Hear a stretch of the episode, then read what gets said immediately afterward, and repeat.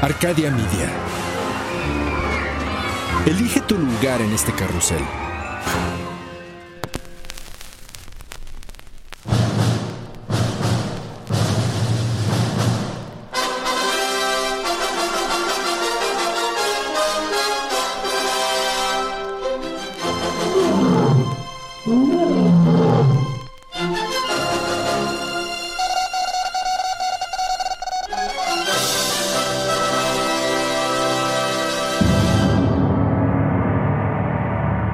Queda con ustedes su anfitrión, el doctor Torcuato Anarquímides Pérez, PhD.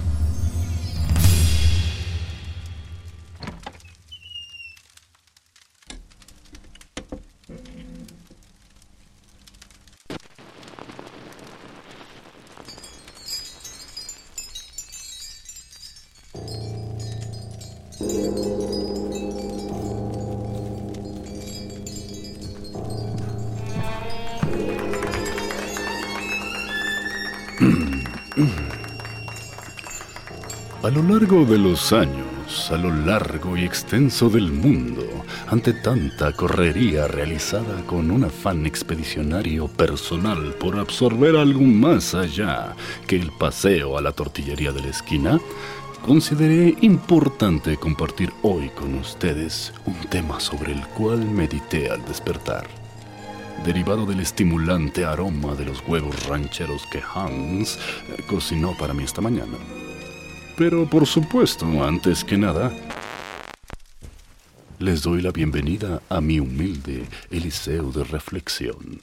Mi mayor ambición es que, aunque sea un poco de mi vasto conocimiento, permanezca impregnado en sus frágiles y modernas neuronas.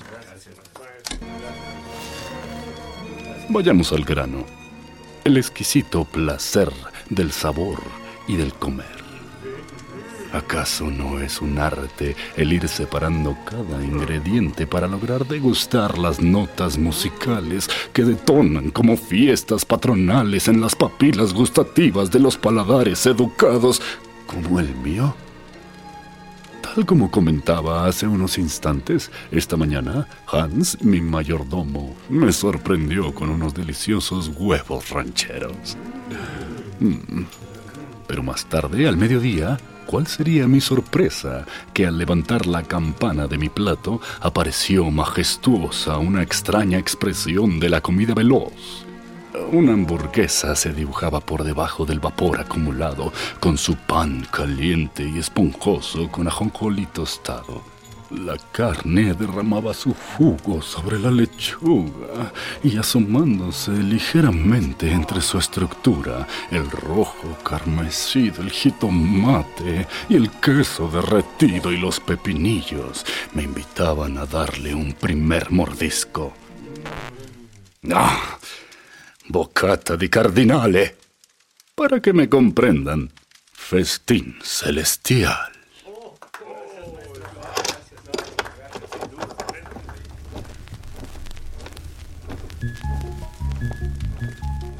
Y mientras me deleitaba con esta sabrosura creada por Hans, pensaba en el platillo y en la tierra natal de mi servicial y leal Hans. Es por ello que corrí a esta biblioteca y consulté entre mi colección hasta hallar dos lugares de fama mundial llamados Hamburgo. El primero, por supuesto, es la gran ciudad alemana que se convirtió en el puerto más largo del mundo. Y el segundo, llamado así por casualidad, ya que ahí no hubo alemanes sino hasta 18 años después, yace en el pequeño condado de Erie, en Nueva York, Estados Unidos el cual es de nuestro interés, ya que éste le dio el nombre a la grata hamburguesa que disfruté esta tarde y ustedes no. Fue en 1885. Sí, sí, lo sé para la comprensión de ustedes, jóvenes empantanados en la cultura popular, es justo el mismo año en el que el joven Martin McFly viaja al pasado utilizando esa hipotética máquina del tiempo de la cual H.G. Wells se avergonzaría para buscar al doctor Emmett Brown en aquel salvaje oeste. Ah, ah. Qué deprimentes analogías temporales tengo que usar para ubicarlos. En fin, como les mencionaba, fue en este año y durante la feria anual que se realizaba en dicho condado que Frank y Charles Menches tuvieron la simplona idea de vender sándwiches de salchicha de puerco cocinados en su nueva estufa de gasolina, a diferencia de las cocinas de leña y carbón que se usaban en la época.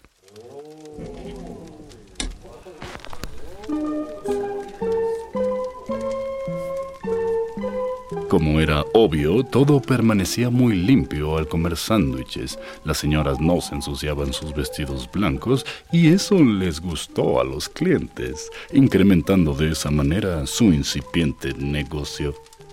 Lo que no ayudó del todo fue que el clima caliente y la humedad de la zona afectaron la producción de la carne de puerco. Así que los hermanos se vieron forzados a hacer un cambio y adquirir de su carnicero carne de res. Al cocinar la carne hicieron una broma de muy mal gusto, que para mi gusto fue de muy buen gusto. Ah, ¡Qué gusto! Utilizaron azúcar morena en lugar de sal y el efecto fue instantáneo. ¡Qué curioso, ¿no?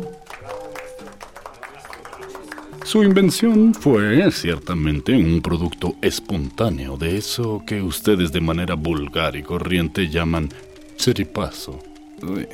Y eso que comenzaron a llamar hamburguesas, y sí, pueden imaginarme haciendo comillitas con los dedos, se vendieron como pan caliente, con carne adentro, claro. La popularidad de este singular alimento se diseminó por el país y más tarde conquistó al mundo entero. Para 1992, los descendientes de los hermanos Menches sirvieron personalmente la creación de sus bisabuelos durante el Burger Fest. Así que ni al principio ni al final, Alemania tuvo algo que ver. Qué curioso, ¿no?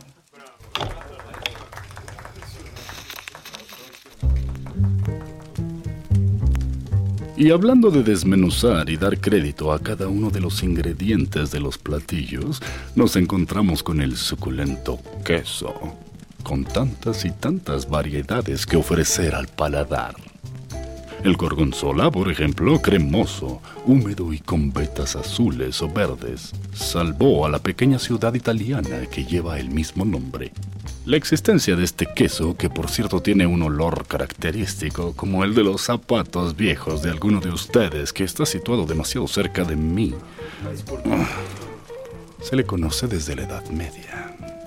Su presencia fue documentada por primera vez en el año 879 Parece ser que en la antigüedad se le llamaba stracchino, que si me permiten significa queso blando, cuya palabra proviene de straco, que significa ah, cansado. La historia habla de que este pueblecillo cercano a Milán constituyó una etapa importante para los rebaños de vacas durante el pastoreo donde estos cuadrúpedos de moteadas pieles pastaban en invierno hasta la montaña y la hierba permanecía fresca todo el año. No, no es necesario traer a cuenta su referencia sobre aquella serie animada denominada Heidi, con su abuelito, quien por cierto era cuestionado insistentemente por la pequeña, quien le preguntaba mil y un cuestiones al abuelito y él nunca se las contestaba. En fin, decía yo.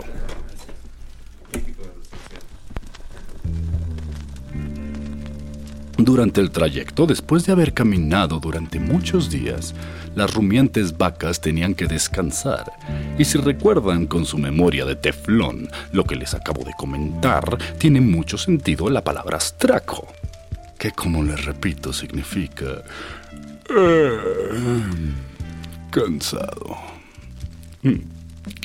Por esta razón, medios alternativos tuvieron que ser incorporados para evitar perder la leche de la lentitud vacuna y decidieron transformarla en queso.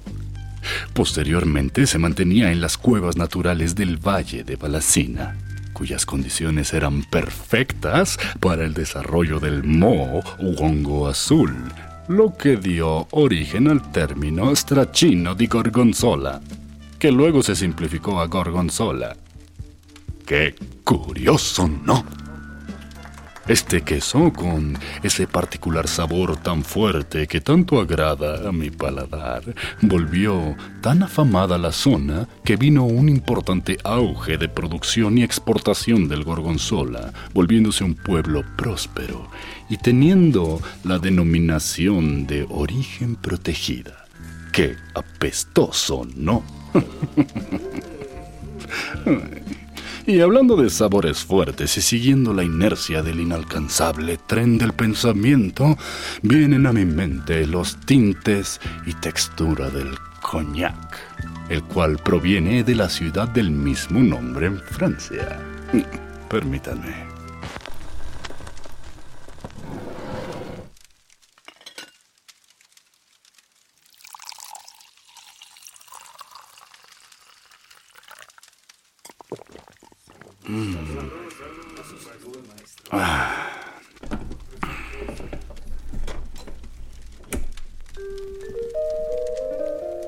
Para el siglo XV, los comerciantes tenían el hábito de destilar el vino para reducir el número de barricas y el espacio dentro de los barcos, para lo cual añadían agua al llegar a su destino.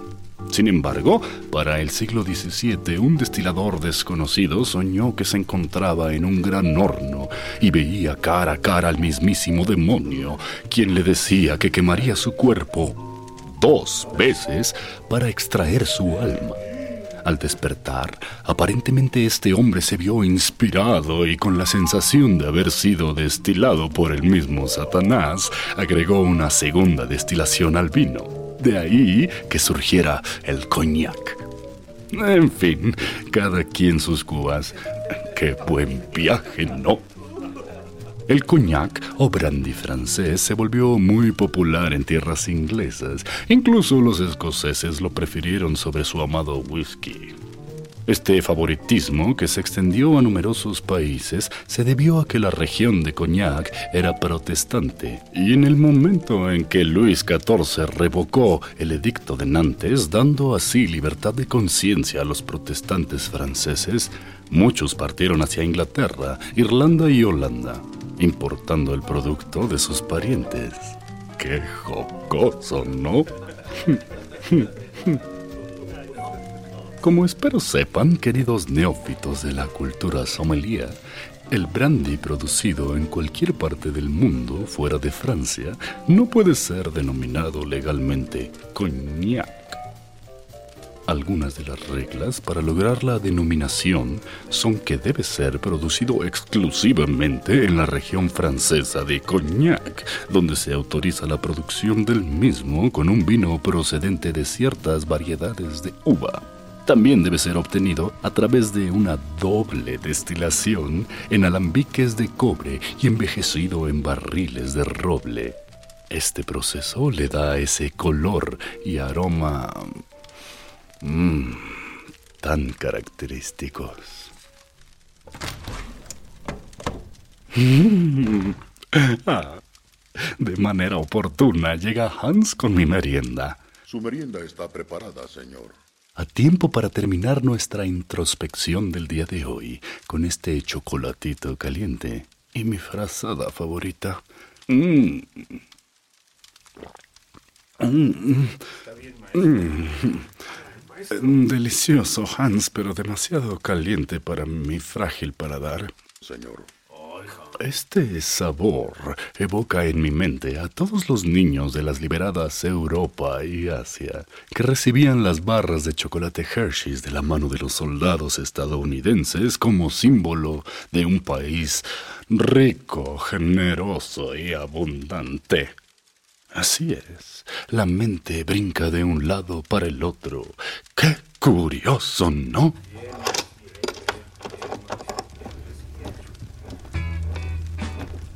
Seguro que Milton Hershey fue el filántropo más generoso de todos los capitalistas. No estudió más que el cuarto grado, prácticamente un ignorante, como ustedes. Pero de manera pronta se convirtió en aprendiz para producir dulces. Después de muchos años en el negocio, creó la exitosa compañía Lancaster Caramel y para 1893, durante una exposición internacional en Chicago, quedó fascinado por el chocolate que hacían los alemanes y su maquinaria. De ahí que se le prendió el foco y forró sus dulces con chocolate. Tal fue el éxito que para 1900 vendió su compañía de caramelos por una gran suma de dinero y creó no solo la fábrica más grande de chocolate en el mundo, sino un pueblo entero en el corazón de Pensilvania que se llamaría Hershey, conocido entre la población como el lugar más dulce sobre la tierra. ¿Qué? ¿Qué? ¿Qué es eso? Mm, marginales. Las impropiedades de los humanos. El pueblo tiene casas, tiendas, transportes, escuelas, bancos, hospitales, un zoológico y un parque. Su avenida principal se llama Chocolate y el hotel más largo se llama Cocoa Inn. Qué empalagoso, ¿no? Milton y su esposa Catherine no tuvieron hijos, pero crearon un orfanato para niños de donde emanaría uno de ellos, Bill Dearden, y se convertiría en presidente de la compañía. Y por cierto, ¿cuál es su excusa para no progresar? Y mientras en su pequeña mentecilla comparan a Johnny Depp en su estrafalario papel de Willy Wonka y se preguntan si Milton Hershey fue igual, debo informarles, queridos apóstoles, que cuando murió en 1945, Hershey heredó su dulce imperio al sistema escolar y a causas filantrópicas. Así que tanto lo que dejó como lo que la compañía sigue generando es administrado por Hershey Foods Corporation en beneficio de los menos favorecidos.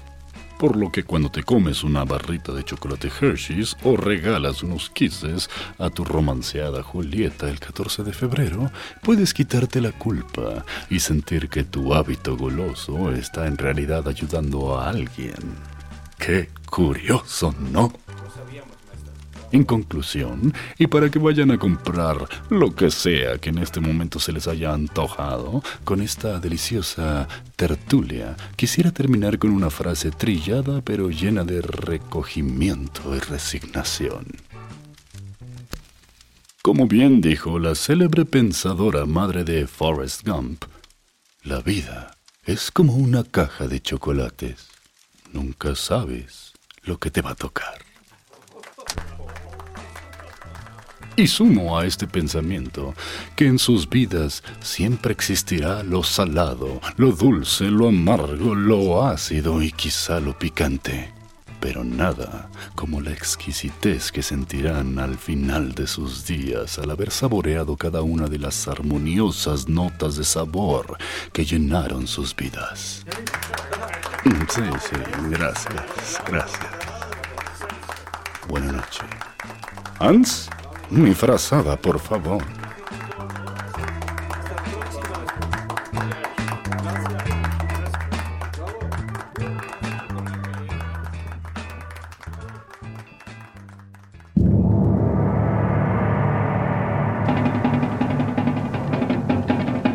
Esta fue una iluminada cápsula más, llena de grandiosa sabiduría y conocimiento, donde el doctor Torcuato Anarquímedes Pérez, PhD, desempolva sus libros y remueve el pasado para relatarnos la historia tal como él la vivió, a través de las crónicas torcuatianas. El doctor Torcuato desea agradecer de manera superficial a la ínfima colaboración de Juan Carlos Turel y Rubén Moya, pasando de largo y sin darle suficiente importancia a la recopilación de las bitácoras de expediciones torcuatianas por parte de Yolanda Castillo. Solo por compromiso, más no por obligación, da mediana aprobación a lo que dicen hacer Edwin Irigoyen y Luis Eduardo Castillo. Esta es una obra de la vida real.